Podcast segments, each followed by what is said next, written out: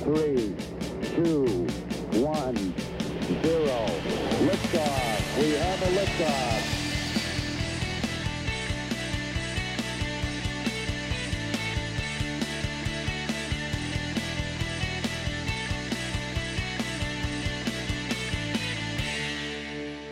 Lluís y Aleix, estoy en Bit, que ¿cómo has dicho que se llama ahora? Blintech. Blintech, que ¿Qué ahora nos explicarás un poco el cambio este. Eh, yo os conocí cuando no erais ni socios, hace un año y dos meses. No teníais empresa, que bueno, todos estábamos un poco diciendo vamos a montar una empresa, pero no sabíamos de qué. Os juntasteis los dos y un año y dos meses después estáis aquí. A los tres meses ya empezasteis a moveros y ya teníais el nombre, ya teníais como una empresa, digamos, con cara y ojos. Os dedicáis a formar en el mundo del blockchain, ahora nos lo explicaréis mejor. Y, y nada, pues entonces la primera pregunta, que es Blintech, ¿me has dicho? Sí. Tío, es que ahora tengo el, nombre Bit. De Bit, si puedes decir Bit, nos me- conocemos me va- todos, todo el mundo nos conoce como Me Bit. va a costar. Pero bueno, ¿qué hacéis? Y bueno, ¿cómo ha sido vuestra historia, vuestro proceso? Uy, muchas preguntas así para empezar. Si ¿Qué quieres hacéis, con- si no? con- sí, eh, ¿cómo- ¿qué hacíamos? ¿Ok? ¿Qué es lo que arrancó todo? Venga. Eh, nosotros eh, cuando nos conocimos en la aceleradora, eh, lo, que, lo que él venía del mundo cripto y del mundo blockchain y de desarrollo, y me acuerdo que me dijo, Luis, no sé dónde formarme. O sea, es muy complicado, ¿ok? Porque había guías, tutoriales, pero es un mundo que está empezando y, lógicamente es un mundo muy cerrado y un mundo que todavía no le falta abrirse y que está se está construyendo. Dio la casualidad que yo estaba obsesionado en, en montar un proyecto a nivel de educación. Sí, ¿eh? A De- ti siempre te ha gustado, además. Sí, es me encanta, porque cuando ha- haces un buen producto educativo, realmente eh, esa persona eres una parte importante en su vida y he tenido algunos, algunas experiencias satisfactorias y dices, es una cosa que te motiva a vender o que te motiva a levantarte por la mañana y, y hacer algo por, por los demás, ¿ok? Eh, y yo quería montar una agencia de alumnos internacionales, porque hay muchos alumnos internacionales que se mueven ah, por todo el mundo y tienen muchos problemas pues, eh, pues de, con los pisos, con el... eh, con- tienen muchos problemas, ¿de acuerdo? Eh, y ahí pivotamos la idea. Dijimos, ostras, hicimos un estudio de mercado, vimos que no había formación reglada en lo que es blockchain, menos para perfiles business, había muchos retos que solucionar. Y dijimos, vale, tenemos algo, nos lo creemos. Y a partir de ahí todo fue muy rápido, muy audaz, pero muy rápido. Muy rápido, muy audaz, pero muy rápido. Sí. Eso me encanta. Explicarnos primero qué hacéis. Para, y después ya iré indagaremos en, en cómo empezasteis. Pero ¿qué, qué hacéis ahora? Eh, eh, O ambas cosas que hacíais y que hacéis ahora. Sí, lo que pasa es que en el mundo de Internet las ideas se copian muy rápido. Y cuando hay una historia, sobre todo que funciona, eh, la competencia o los big players eh, rápidamente asimilan eso y por tanto tienes que seguir moviendo muy rápido si quieres seguir manteniendo o gestionando esa posición de, o de liderazgo o de esa, pas- de esa milla extra que, que vas por delante. Entonces, ahora justo nos pilláis que estamos cambiando absolutamente todo. O sea, de vender formación ya no vendemos formación. ¿Qué dices? No, ya no vendemos formación. Pero si es lo que hacíais antes, o sea, era como vuestro pilar Sí, fundamental. y la formación seguirá siendo uno de los cuatro ejes, pero eh, vamos a dar un paso más adelante eh, en orden para volver a dejar otra vez a los competidores que tan amablemente nos copian y nos estimulan a seguir adelante, eh, eh, pues otra vez en, en desventaja y que nuestra propuesta de valor, que es lo que nos emociona y lo que es esa ansia que te sale de dentro de, de la propuesta de valor, sea única, innovadora, diferenciadora y que realmente sea líder respecto a las otras. Qué guay. ¿Y se puede saber un poco lo que hacéis o aún está incubándose? Sí, no, podemos eh, dibujar las, las líneas principales. Básicamente es eh, mm, como este último año ha habido eh, una aceleración importante en todo el tema blockchain, para simplificarlo muy rápidamente, ¿vale? Eh, lo que es el paquete básico de formación para un perfil, digamos, más generalista, la gente ya ha asimilado los conceptos. Entonces, estamos pendientes también pues, de primeras regulaciones importantes por parte de, de- de gobiernos, estamos pendientes de, de varias cosas eh, que son pasos intermedios a la hora de una adopción masiva y, y- y más profunda de lo que son los proyectos descentralizados. Dicho esto, por tanto, la gente ya no, puede, ya no contrata formación. O nosotros, en el posicionamiento de mercado que tenemos, que nos hemos ubicado en la posición del segmento alto, ¿ok? no un segmento bajo donde competimos por precio o competimos reduciendo calidad y, ¿ok? Eh, ya no solo compra formación porque los alumnos están mega formados, o sea, de hecho tenemos algún profesor que nos dice, ostras, Claro, el nivel del alumno es muy alto. Claro, Son gente que ya ha estudiado diferentes cursos, que ya ha pagado por cursos y quiere algo más, ¿ok? Entonces, lo vamos a fusionar con el concepto que, y eso lo aprendimos Irene en, el, en, el, en, el- en la incubadora, eh, que a la gente le cuesta emprender, ¿ok? Entonces, la, la gen- la gente necesita la llave en mano. Oye, quiero cambiar, sé que esto va por aquí, eh, quiero formarme, pero a la vez quiero salir con proyecto y quiero que me ordenen todo. Entonces, vamos a montar todo un pack completo. Eh, y eso, ya solo eso, que es un cambio brutal, que no es que sea incubar y acelerar, sino que es un proyecto un poco más eh, holístico, Sí. va a ser uno de los cuatro ejes de, de- de lo que será Bite- Blintech este año. Ya tenemos dos proyectos que están muy avanzados Sí. y que pronto anunciaremos y Qué son muy interesantes. Aparte porque los alumnos están muy bien preparados, han desarrollado muchos MVPs y al final es juntar el conocimiento y ayudarles a que acaben montando esa idea que tanto quieren montar. Vale, o sea, tipo incubadora, pero a la vez seguir con la formación. esta Sí, de- estamos ahora mismo con una consultora externa que hemos con- contratado, eh, justamente eh, haciendo un rethinking de, de- de todo lo que es Blintech y dices, pero a ver, si empezamos hace un año. Ya, es muy fuerte. O sea, pero ¿cómo es posible? Eh, pero bueno, es, la- eh, es lo mismo que nos motivó a empezar en ese momento. Podríamos tener claro que queríamos hacer solo un curso tal, que no sé qué, que no sé cuántos, y, y eso no es lo que nos, creo que eso es lo que no nos, no es lo que nos motiva. Cuando Ya. empezamos FIT, siempre partimos de la filosofía de que cuando queríamos hacer algo tenía que ser muy práctico. Queríamos que la gente desarrollara.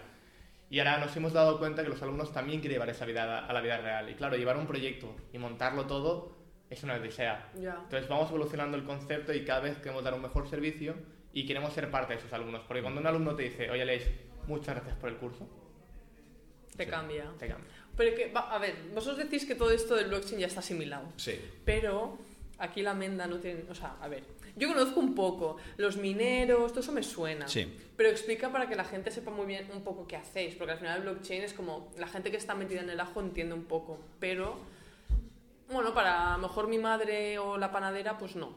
Entonces, ¿qué es blockchain? Ya sé que es una pregunta un poco complicada, quizá no, pero ¿cómo lo podríais definir para que la gente entienda qué se enseña, qué enseñáis o enseñabais? Bien, el- el- para que la panadera lo entienda, ¿vale? Que al final es el kit de la cuestión, ¿vale? Es tan sencillo como explicar que vivimos en un mundo donde hemos delegado la confianza en terceras partes, hemos delegado nuestra responsabilidad en los políticos, hemos delegado nuestra salud o nuestro historial médico en los eh, hospitales o médicos, hemos delegado nuestros problemas eh, en abogados, Sí, eh, bancos, o sea, tal. todo es una delegación de lo que, ¿ok?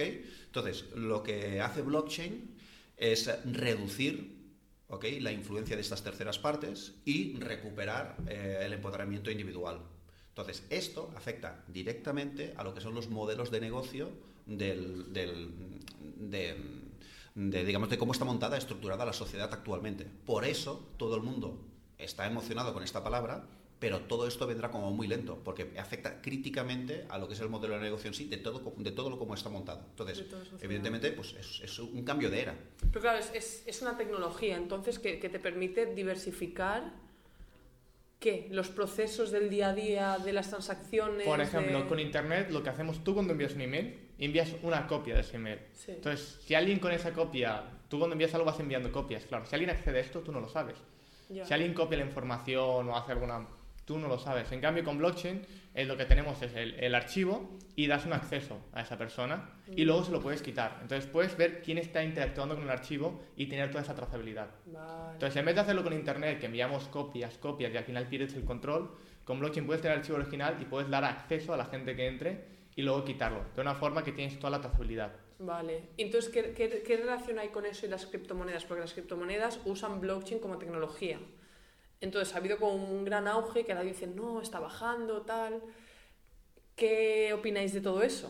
O sea, ¿qué, qué, ¿cómo usan la tecnología block- blockchain las criptomonedas? No sé si es algo que sabéis exactamente o no, no sé. A lo mejor yo estoy preguntando por, desde la ignorancia, totalmente. Bien, eh, o sea, primero de todo que hay que decir que hay diferentes tipos de blockchains, ¿vale? La 1.0, Vale. la 2.0, ya hay las 3.0, que son las DLTs, el Tangle, el Hashgraph, todas estas eh, que van orientadas más a, a otro, a otro tipo de soluciones, como puede ser Internet of Things y todos estos datos que se van a conectar y que van- son millones de datos y, ¿ok? Vale. Entonces, eh, básicamente el tema de las criptomonedas es lo que estábamos hablando, mm, compartir valor eh, tú y yo sin que haya una tercera persona eh, a, a la que, como decía Lesh, eh, pueda tener una copia o pueda, o pueda falsear o pueda... o- Vale. ok, o sea, es compartirlo entre tú y yo. Vale, y que todo el mundo y que todo el mundo tenga acceso al historial de las transacciones también, Sí. ¿no? O algo así. Esto en el primer mundo a veces cuesta entender, por ejemplo, la panadera, pero a ver, ¿para qué voy a cobrar en Bitcoin si tengo el euro que me va perfecto? ¿Vale? Pero cabe decir que el 50% de la población mundial a día de hoy no tiene cuenta bancaria. Ya. Si no tienes cuenta bancaria, no existes. Si no tienes cuenta bancaria, no, no puedes acceder a, a lo que son negocios internacionales, a tradear. Eh, o, por no decir que mm, hay mucha gente que vive en, en países donde no se pueden fiar de los políticos, altamente corruptos, o eh, que las lo que son las grandes corporaciones tienen comprado el país. Entonces, Y- eh, ahí es donde cobra mucho sentido o se ve más claramente el poder de todo esto. Y también hay un cambio fundamental que tú posees esa cripto, nadie te la puede quitar. No puede llegar a un banco, no te la pueden embargar. Te- si tú pierdes el acceso o algo, lo pierdes por siempre. Es, por ejemplo, y es un gran cambio de filosofía, porque es, por ejemplo, nuestros datos. Nosotros no tenemos control de nuestros datos. Las empresas más ren- rentables del mundo son en base a datos. En con cripto, nosotros tenemos el control. Vale. Nadie nos la puede quitar. Y en un futuro serán los datos. Y esto es un cambio muy grande. Porque si Google eh, gana dinero con nuestros datos no sabemos lo que está haciendo con ellos, que es muy preocupante, la privacidad es muy preocupante, al final, luego con blockchain podemos tener quién puede acceder a qué tipo de datos, cómo y cuándo. Vale, yo el- todo esto me, me encanta, pero también a la vez me, me crea esta, mm, esta cosa de decir, claro, al final para usar la tecnología blockchain también la gente tiene que saber interactuar con dicha tecnología de alguna Pero manera. al final, tú cuando utilizas una aplicación móvil, ¿sabes cómo funciona por detrás?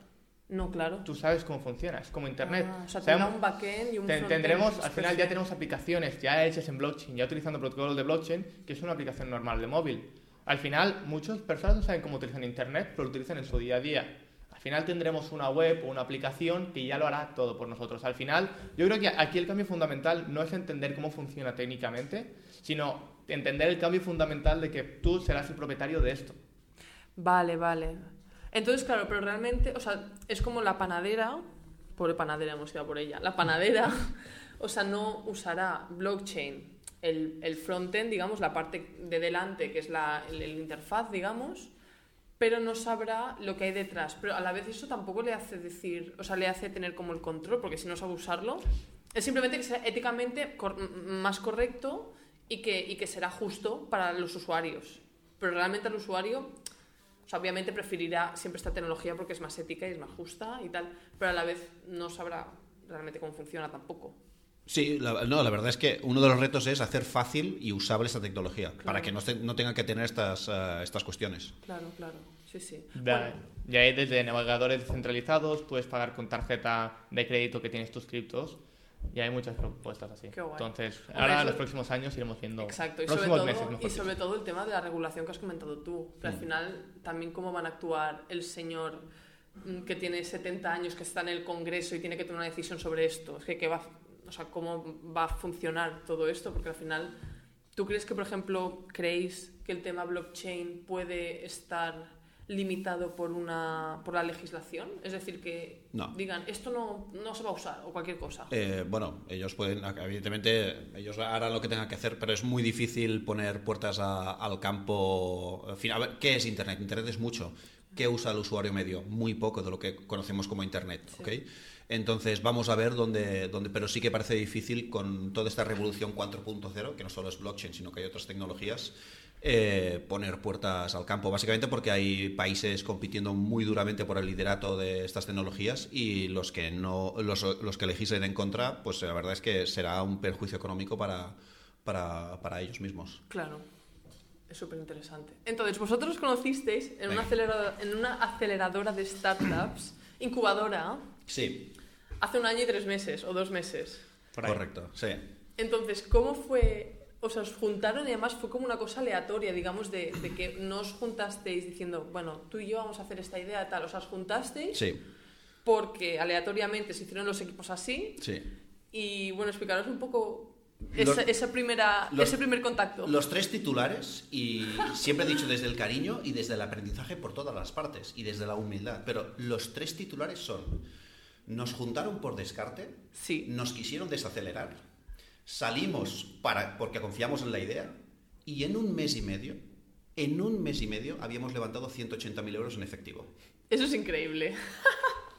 O sea, éramos un descarte, no nos quisieron acelerar, nos quisieron desacelerar, eh, tuvimos que marcharnos sin nada, prácticamente desde la calle, eh, me acuerdo perfectamente desde la calle.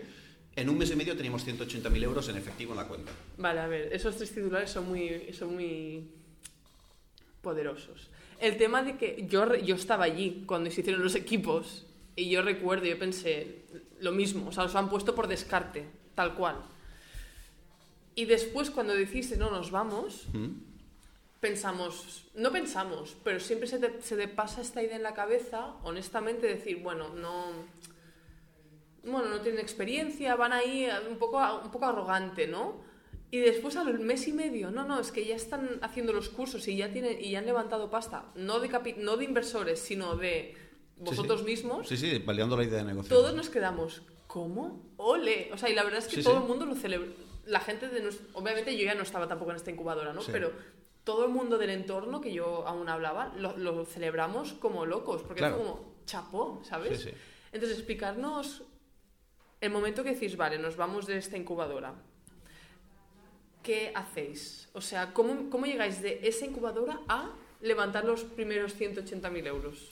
Ah, aquí hay como dos fases, ¿vale? Eh, que es, eh, todo esto pasó como en noviembre, ¿no? Entonces, eh, la primera fase es eh, cuando salimos de la incubadora, que no teníamos nada, o sea, mm, o sea no, ¿sabes? Y, ah, sí. ok, nada. Y la otra fase es el día después de Reyes, Uf, ¿vale? O sea, eh, son, son- las dos fases de tal, ¿vale? Entonces, la primera fase que es de finales de noviembre a diciembre, que Alex y yo teníamos que organizar, o sea, el- un MVP de un centro formativo es muy complejo, porque no, o sea, es, claro, hay que tener, o sea, el delivery es todo. Sí, vamos a decir, MVP es el Minimum Viable Sí. Product, que es como el test que se hace para saber Sí. si una idea funciona o no. Exacto. No es colgar un cepillo de dientes automático y ver si la gente le gusta. No, no, es eh, tener un staff académico, tener un- una, un- Una o sea, plataforma. claro. y sobre todo al target que íbamos, que era un público de, que iba a pagar 6.000 euros por cada programa. ¿ok? Por lo tanto, la gente se, va a hacer un análisis crítico de la propuesta de valor importante. ¿vale? Claro. Ok, entonces, eh, ahí había muchos retos que resolver. Primero de todo, eh, posicionamiento de mercado. Queríamos lanzar el mejor programa posible de blockchain, realmente hacer alguna cosa impactante, no montar un cursito. Por tanto, mejores profesores posibles. Ves a contactar con esta gente. ¿Cómo? Vale, pero eh, claro, porque vosotros no sois expertos de blockchain No somos para el- dar clase. Eh, no, no. Alex sí que es del mundo cripto, pero no para dar Claro, clase. para dar clase. para dar clase tienes que tener dos grandes, ah, primero conocimiento y segundo capacidad pedagógica. Claro. Entonces, eh, no todo el mundo, no incluso la gente que tiene conocimiento puede dar clase. Mm. Entonces, ¿cómo encontráis esta gente? Eh, hicimos un primero un research, ¿no? Los investigamos, sacamos el teléfono y les llamamos Sí. y les comentamos, mira, queremos hacer, queremos juntar perfiles técnicos, business y queremos hacer algo muy práctico. Queremos que, verdad, que los alumnos cuando acaben hayan desarrollado varios MVPs. Y, Y- y, sí, sí. y fuimos a los mejores. Hubo muchos que nos dijeron que no, pero hubieron cuatro o cinco profesores que eran muy top que nos dijeron, oye, me mola la idea, vamos a intentarlo. Pero profesores de aquí, de España. De O- España. Porque todo, todo es en habla española, que también es una parte Eso es, uno, diferencial. es uno de los retos que solucionamos. Primero de todo, vimos que los profesores, la gran mayoría, o sea, o no nos contestaron o estaban tan ocupadas, son gente que han entrado en el mundo cripto hace 3, 4 años y por tanto, económicamente mm, ya lo tienen hecho o están, salvando, o están transformando el mundo y no tienen tiempo para otras cosas. Son gente con una agenda muy complicada o otro tipo de motivaciones. Por tanto, los profesores no están en paseo de gracia haciendo cola para, para dar clase. Claro. ¿ok? Si queríamos tener los mejores profesores posibles. Estudiantes, imposible. O sea, gente que iba a pagar 6.000 euros que no conocen, ¿sabes? O sea, por un programa top de blockchain, tampoco estaban todos en Barcelona. Eh, por tanto, la única manera de resolverlo era conectar a los mejores profes y a los mejores estudiantes a través, de, de lo que nosotros llamamos la presencialidad virtual. O sea, que es live streaming, ¿vale? O sea, que es, tienes la ventaja de la presencialidad, pero la flexibilidad del online, ¿ok? Que eso también fue otro de los retos, eh, construir toda la plataforma y todo, que fue un- una pasada al mismo tiempo que estábamos reclutando profesores y todo. Tío, que sois dos. Sí. ¿Quién hizo la plataforma? ¿Le hiciste tú la plataforma? ¿Cómo? O sea, ayuda, ¿teníais ayuda externa? ¿Cómo se creó todo esto? Eh, básicamente buscamos todo open source y la fuimos desarrollando. Al final sí tuve ayuda para desarrollar el campus, pero fue todo sobre la marcha. Fue, vale, hay que hacer todo esto. Me acuerdo que los primeros seis meses trabajamos de lunes a domingo y claro, lo hacíamos todos nosotros. Y creo que fue la mayor locura de mi vida que he hecho. Sí, sí.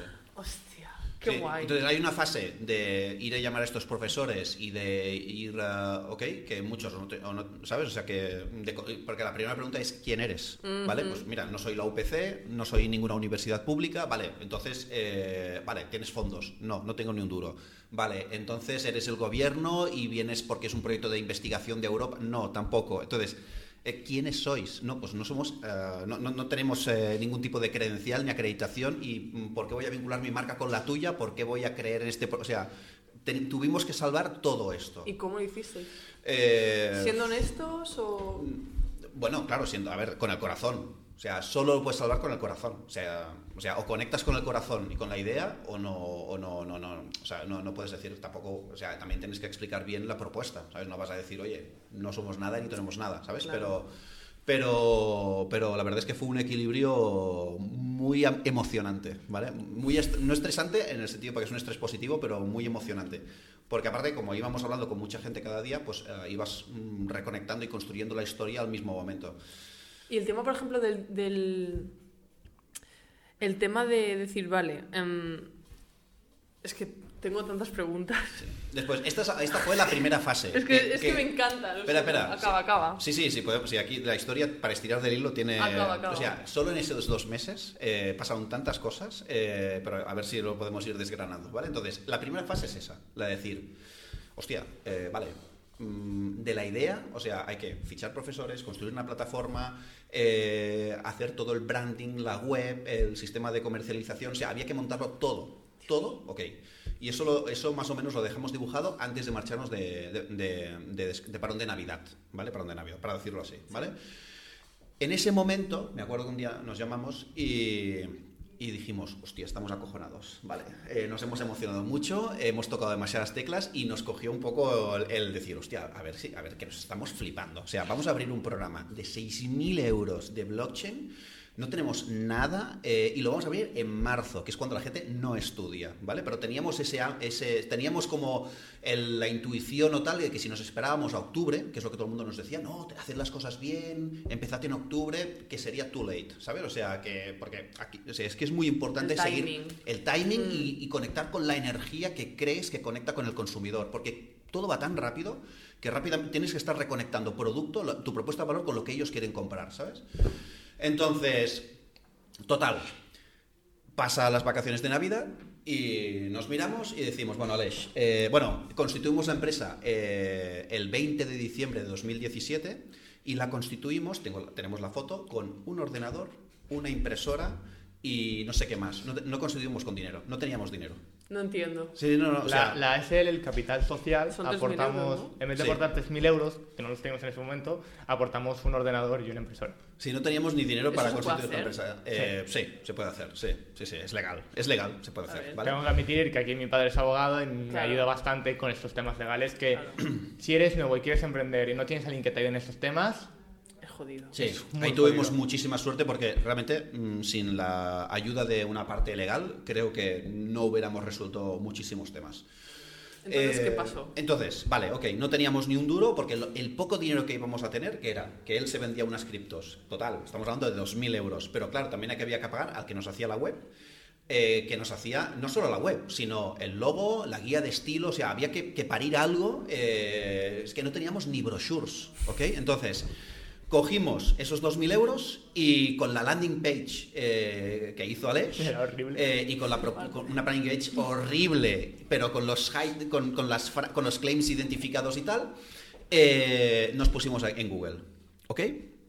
Día des- creo que es el día, era el día 7, día después de Reyes, primer día laboral. Llamamos y nos miramos y dijimos, eh, llamé el primer lead, que yo aparte tengo que reconocer que pronunciaba mal la mayoría de nombres de criptomonedas. O sea, y que alguno de los profesores que estábamos en ellos, en algún tweet que yo, oye Luis, que has escrito mal Ethereum o tal, y yo pensando, Dios mío, hostia, tengo que ponerme las pilas cagando leches. Eh, entonces, me acordé toda mi vida de la primera llamada puedo, puedo, te- te- tengo el lead grabado, entonces toda mi vida la primera llamada. La sensación de, hey, ¿qué tal? Que no sé qué son dos. Y, la sensación de decir, hostia, no estoy vendiendo, me están comprando.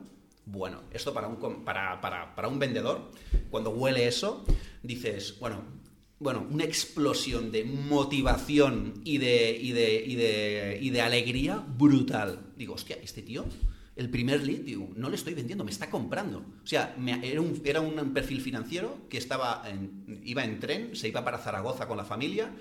Y me estaba hablando, no, no, es que voy a dejar de trabajar durante unos meses para poder hacer el posgrado, me lo estoy planteando. ¿Qué Yo estaba dices? flipando, digo, a ver, a ver, a ver, a ver. O sea, si no le he mandado ni el brochure, porque no lo teníamos, si le tenía que dar largas con el tema del brochure. Eso es ¿sabes? timing a muerte, ¿eh? Entonces, eh, importante, muy importante el timing. Sí, sí, Muy. sí, sí. Entonces, vaya, entonces a partir de ese momento, perfecto. Tuvimos un mes y medio para comercializar. eh, al final eh, comercializamos 28 alumnos eh, en nada, en un mes y medio. 28 alumnos a 6.000 euros cada uno. ¿Cómo los leads eran Facebook Ads? No, Google. Eh, Creo que Google, Google y Facebook Facebook, tu- tuvimos, o sea, intentamos todas las plataformas. Sí. A una landing y ahí pedir teléfono. Ahí todo.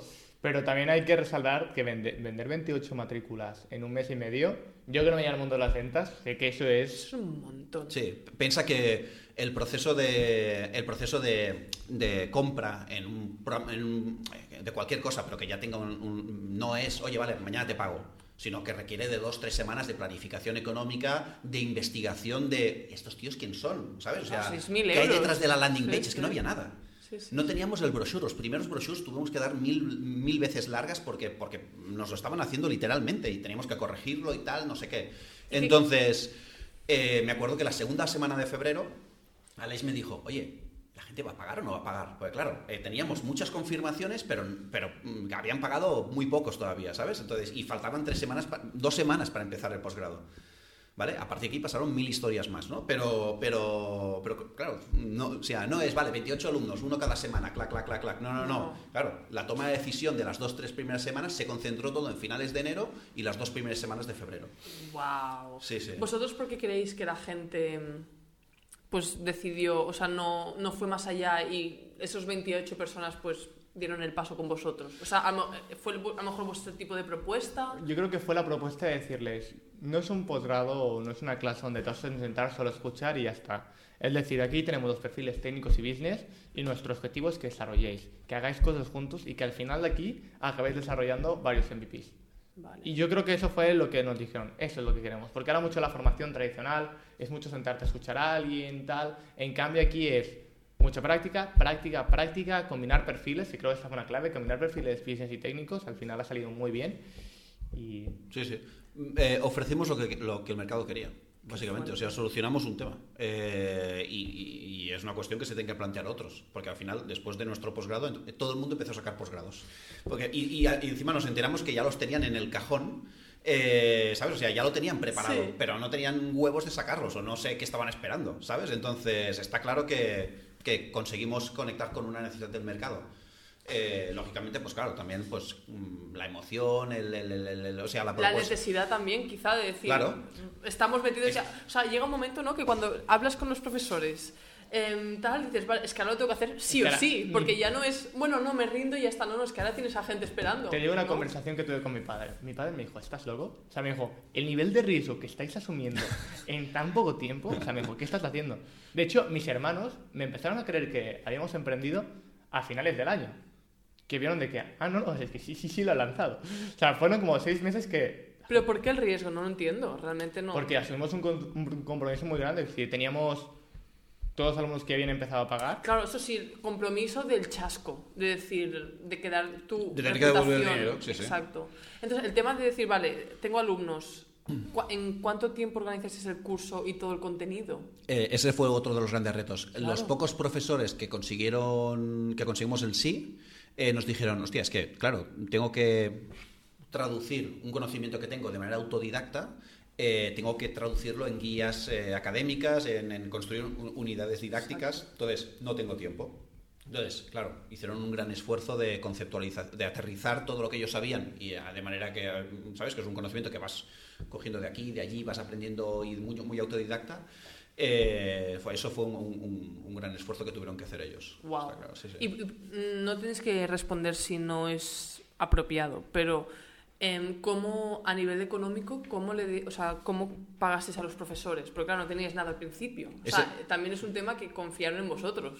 Eh, bueno, ah, bueno, a ver, eh, no, el tema de los pagos, eh, eh, o sea, lo que es la lo que es pagar es muy sencillo, ¿vale? Porque eh, se paga, o sea, como en todos los sitios, puedes pagar a, hay formas de pagar. Sí, a 30, 40, pues, 60 Exacto, días. ¿vale?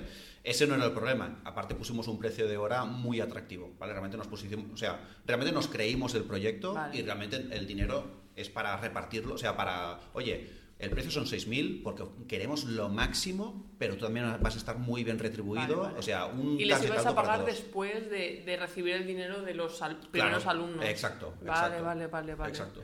Ah, Sí, sí, sí, sí, sí, sí. Y Aleix, mm, tú tienes 21 años. Ahora sí, ya 21.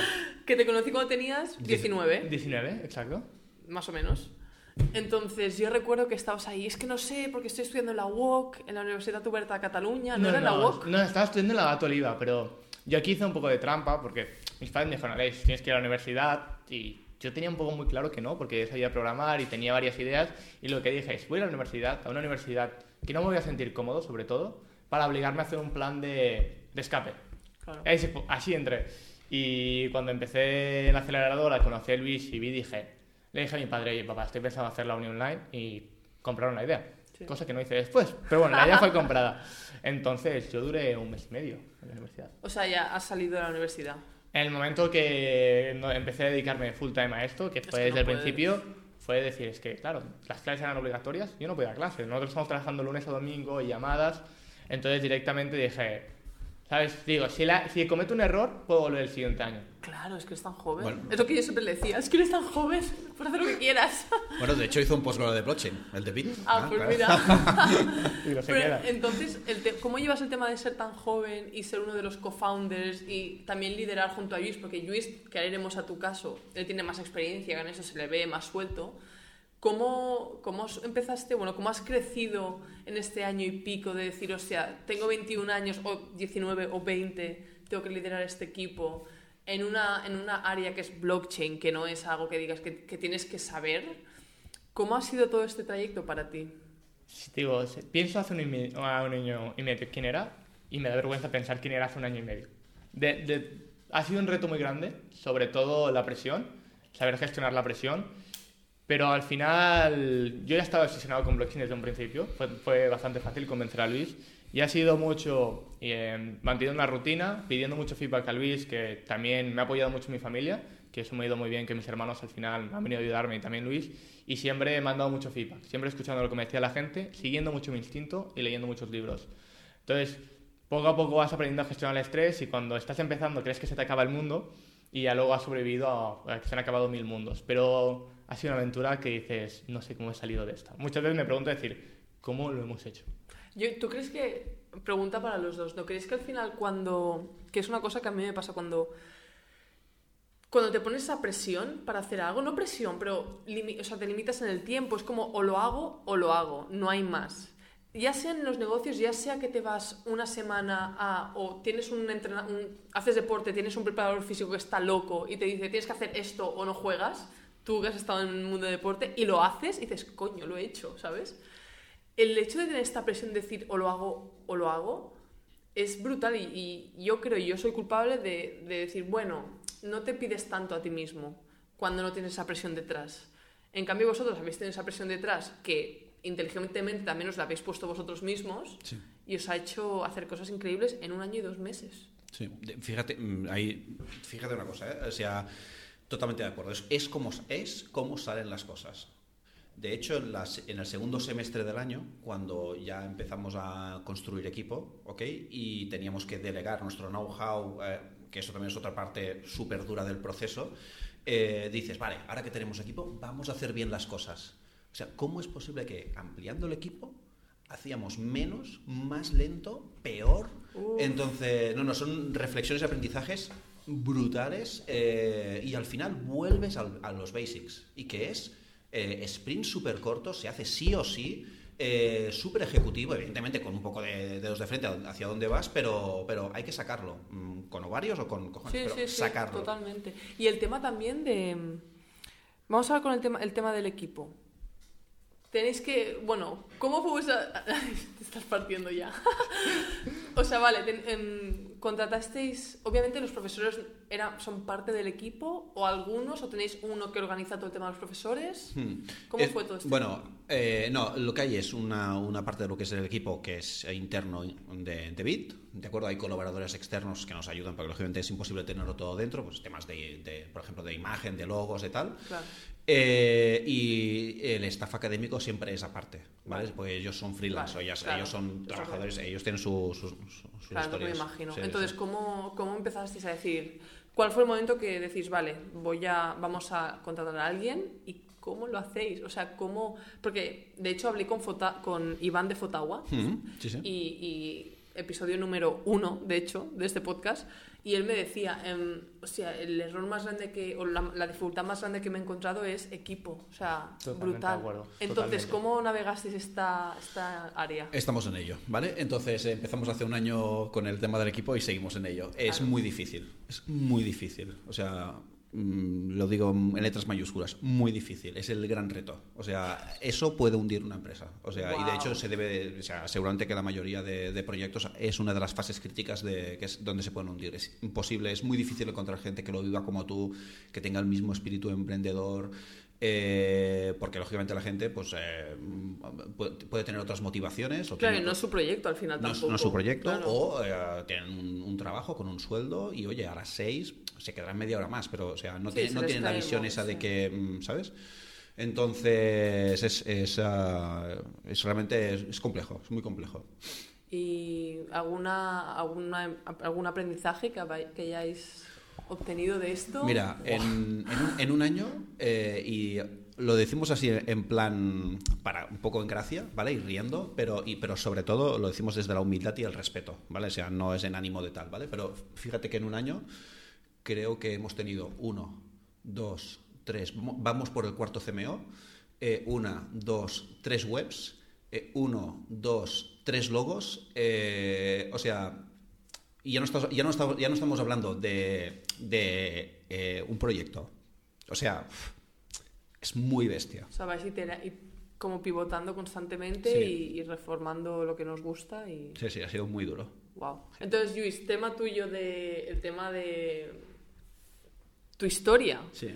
Porque tú siempre habías querido emprender, pero te llevabas mucho tiempo... Bueno, pues que no habías encontrado la idea. ¿Cómo Sí. fue todo esto y al final llegar hasta aquí? Hmm. Para simplificar muchísimo, eh, mi gran eh, experiencia vital en esta vida fue cuando fui entrenador de baloncesto. eh, porque yo era una persona súper introvertida, os lo puedo asegurar, soy introvertido, no soy extrovertido, no voy haciendo amigos. Mentira. Vale, sí, sí. ¿Qué dices? Eh. Entonces, eh, eh, yo era jugador de baloncesto y, vi que, las cosas se podían hacer mejor, ¿sabes? De- Veía a mis compañeros que, ostras, que se podía entrenar mejor, que tal, y decidí, yo, yo estaba en Mataró y decidí ser el mejor entrenador posible de baloncesto. Y además, em, que de hecho yo jugaba baloncesto y tú estabas en preferente, o sea, Sí, sí, sí, digas sí. V Barça, Mataró. Eso es otra historia, bueno, de película, porque pasé de una escuela de, de, de- de- en Paidemí, en Mataró, una escuela de nada, en dos años estar en el Barça femenino, Es que no coincidimos de milagro. Sí, sí, sí, ganando tres campeonatos de España, mejor entrenador de. Bueno, varias cosas. Después me fui a masculinos. Es otra, es otra historia también de ciencia ficción. Pero bueno, lo que quería decir es que ahí aprendí a liderar, a comunicarme, a gestionar equipos humanos. O sea, eso fue mi universidad prácticamente. O sea, analizas después eh, en la vida y lo que aprendiste en deportes de equipo colectivos, dices, Ah. wow, me sirvió más que las clases que hice en económicas o. Totalmente. Pero totalmente, ¿eh? Eh, entonces, en, ah, yo estaba en una multinacional de publicidad muy bestia eh, y nos iba muy bien. y un día, nos, con uno de. Yo era un jefe de ventas ahí y con una- un, un compañero del equipo dijimos: No nos gusta lo que estamos ofreciendo, ¿sabes? Y fue. eh, o sea, decimos, a ver, ¿somos gilipollas o qué? O sea, tenemos un sueldo, nos va bien, eh, gastos pagados, tal, y decimos, eh, eh, nos reflexionamos que no, que vivimos para otra cosa, no para ser parte de una monotonía. Y montamos en 2000, no me acuerdo, 2009, 2010, la primera empresa o de las primeras empresas de realidad aumentada en España. Dios. Sí. Eh, curiosamente, se, hubo una cosa que ha pasado pocas veces en la vida, que es la gran crisis económica mundial. ¿vale? Sí, ese pequeño detalle El pequeño detalle, ¿vale? Que y, hostia. Sí, y emprender en tecnología en España, que siempre es jodido, ¿vale? Claro. Yo me acuerdo toda mi vida que salíamos de las reuniones, Coca-Cola, Bimbo, o sea, todas estas compañías, bueno, a hombros. Seréis millonarios, no habíamos visto una cosa igual, o sea, mm, increíble, pero increíble. O sea, salíamos, que evidentemente aquí tú llamas a un director de marketing de estas compañías y dices, oye, que somos de realidad aumentada, ¿sabes lo que es? No, sí, claro, y tanto. ¿Vale? Entonces tienes que salvar ese escollo de el sí, tanto y claro, eh, ¿sabes? ¿Y qué me va a costar? No, espera, Sí. que creo que tenemos conceptos diferentes de lo que es la realidad aumentada. Bien. Sí. Total, eh, en conclusión, sembramos demasiado pronto, eh, no llegamos al break-even y la hostia fue brutal, ¿vale? Entonces, esa empresa aún sigue, está mi ex socio, que le mando un saludo desde aquí, y yo me fui a volver al corporate, tenía que pagar hipoteca, estaba con mi pareja, ¿vale? Y por casualidades de la vida, eh, un día voy a una entrevista eh, y, y veo una escuela de negocios, digo, ostras, en el centro, buena imagen, buenos productos. Claro, cuando vienes de emprender, de pasarlo muy mal, de fracasar, hacer cosas buenas, pero fracasar, porque no levantamos la empresa. eh, pagar nómina, o sea, cuando ves todo eso y, y te, te encuentras ya otra vez el corporate con todo hecho, una estética, una imagen, todo mecánico, y te dicen, solo tienes que hacer esto. Pica aquí, pica, Pica aquí todo el aquí. rato. Bueno, bueno, bueno, bueno. Creo que fui promocionado cuatro veces en ah, prácticamente cuatro años, ¿vale? O sea, fue meteórico. Por tu, pa, pa, pa, tu ambición, claro. Sí, eh, bueno, al final es lo que sabes hacer, porque no hacía una cosa que no sabía hacer, y, y también tomar decisiones. Me, me volví a arriesgar. Eh, había dos. eh, yo, eh, cuando hice la entrevista, era para una posición que era para jefe de ventas internacional, llevar un equipo de, de admisiones, un director de admisiones de un equipo internacional, ¿ok? Eh, y era un equipo súper consolidado, venta por internet, muy consolidado.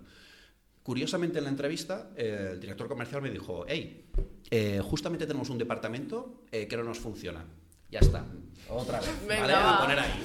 ¿Vale? Y dijimos, creemos que estás suficientemente loco y vienes con la suficientemente dureza como para meterte.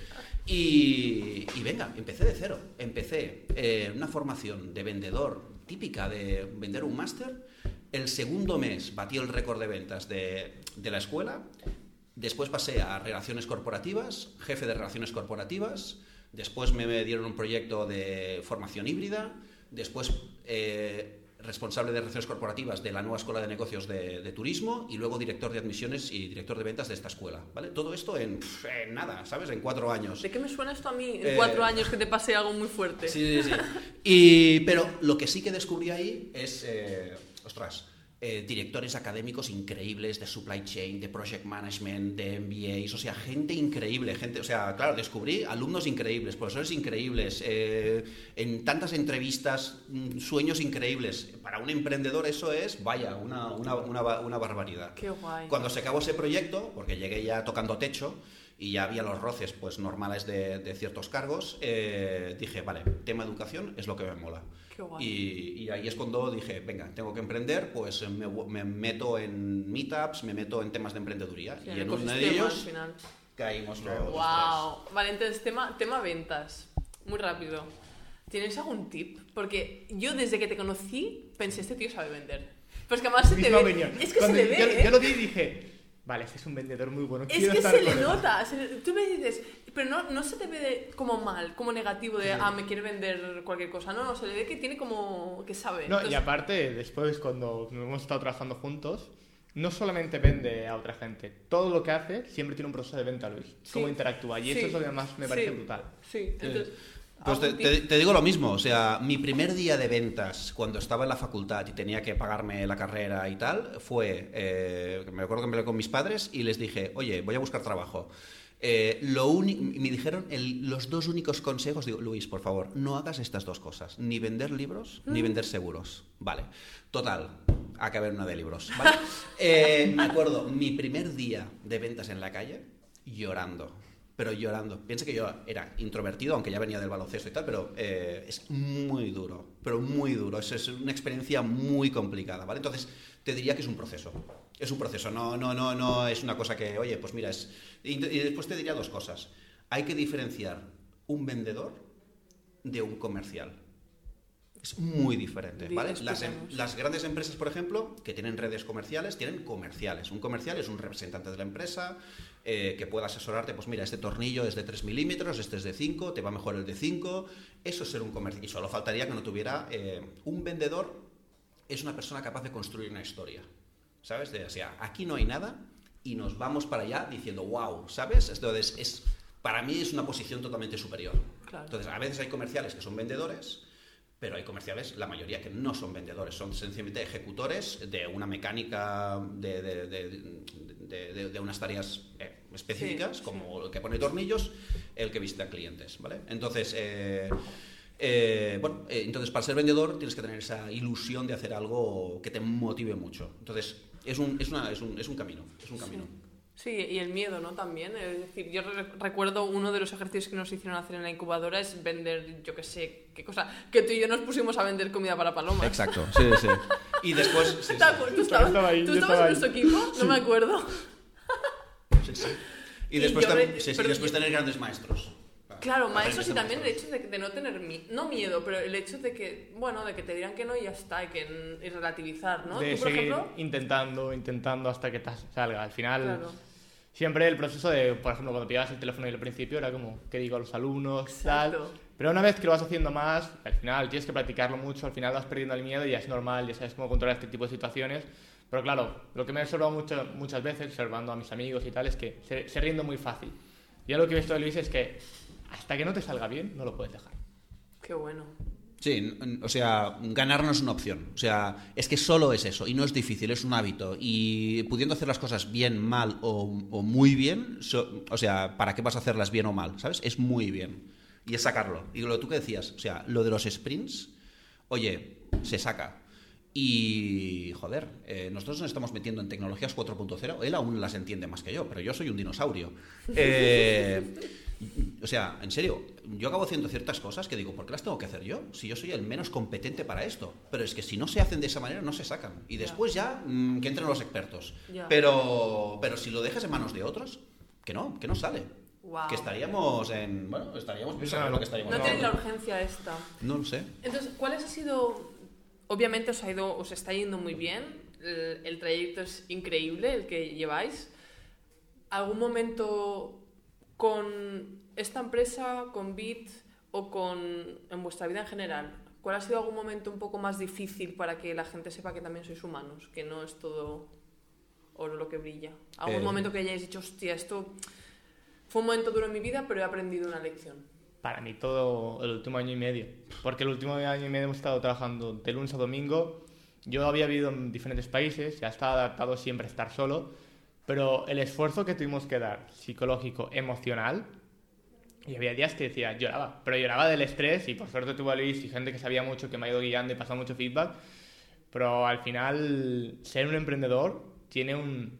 O sea, toda la parte emocional que la gente no habla mucho y que solamente es de los emprendedores que va bien, yo creo que eso es súper importante. Yo creo que es una parte que nunca lo hablamos, deberíamos hablarlo más, porque tienes una presión y un estrés que si no estás acostumbrado a eso, te acaba, te acaba persiguiendo bastante. Sí. Wow. Sí, estoy de acuerdo. O sea, pero la gente no lo entiende. O sea, yo tengo mis amigos que me dicen, hostia, qué guay, cómo te va, que no sé qué, que no sé cuántos, y les, intentas hablar de lo que hay detrás, y, o sea, estamos hablando de, de saber de manejar en sensaciones como sufrimiento extremo, tolerar toneladas de frustración, solucionar cosas que no hay solución, eh, porque no hay ninguna guía implementada, porque no es un corporate que lleva años y trayectoria, o sea, entonces... mm, eh, ¿Y cómo lo manejáis todo esto? Por ejemplo, todo esto que me acabáis de comentar a nivel psicológico, ¿cómo lo superáis para no dejar, o sea, para que no, para no colgar las Yo, botas? yo en lo digamos? personal siempre he sido muy honesto con él de cómo me siento, cómo lo estoy pasando y por suerte él tiene tanta experiencia que siempre me ha dado mucho feedback, me ha ido muy bien.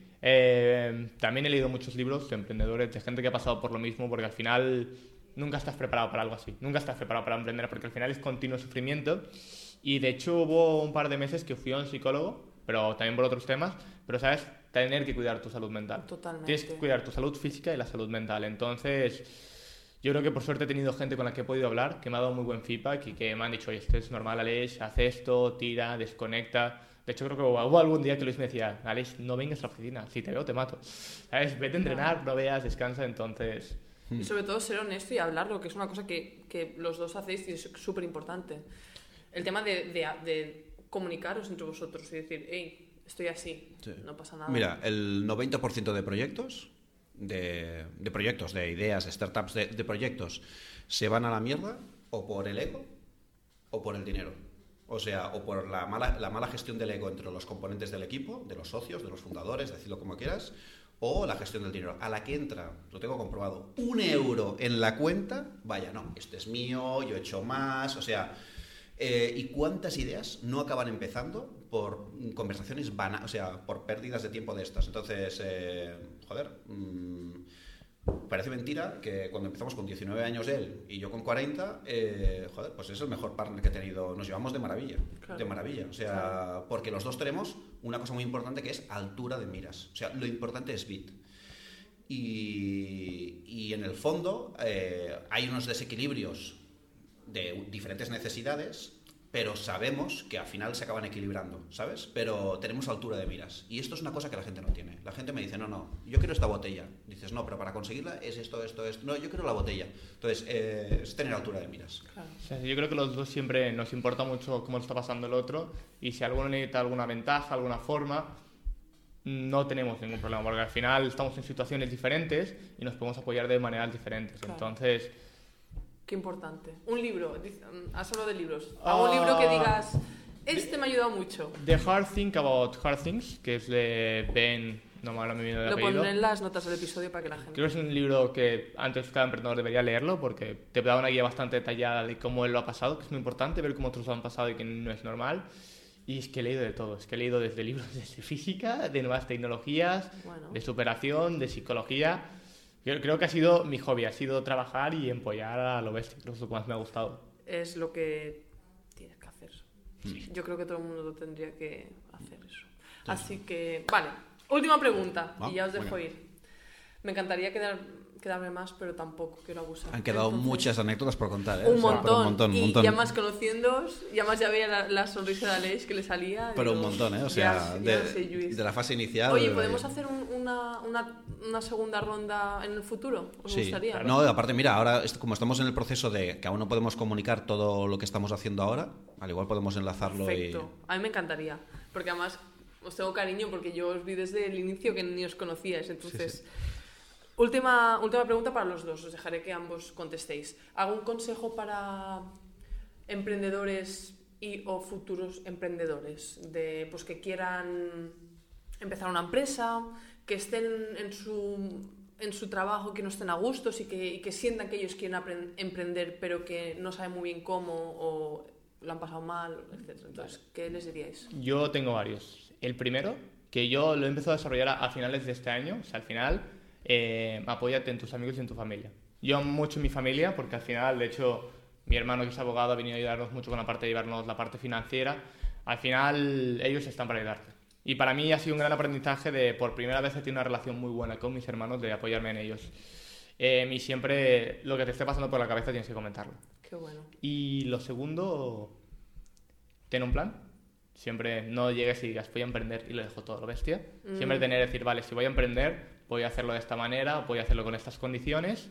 ¿Qué riesgo hay? Si pasa esto, ¿estoy cubierto o no? Y recomendaría leer gente que ha pasado por lo mismo. Leer libros, informarte y estar aprendiendo un montón de gente que ya ha pasado por aquí, porque al final te dará muchos consejos y podrás evitar ciertos golpes. No todos, porque al final emprender es meterte miles de golpes y pasarlo mal, porque tú quieres pasarlo mal en pocas palabras, pero te podrás dar un par de highlights de qué tienes que evitar. Muy bien. ¿Luis? Eh, dos cosas. Eh, la primera, que no es necesario dinero para emprender.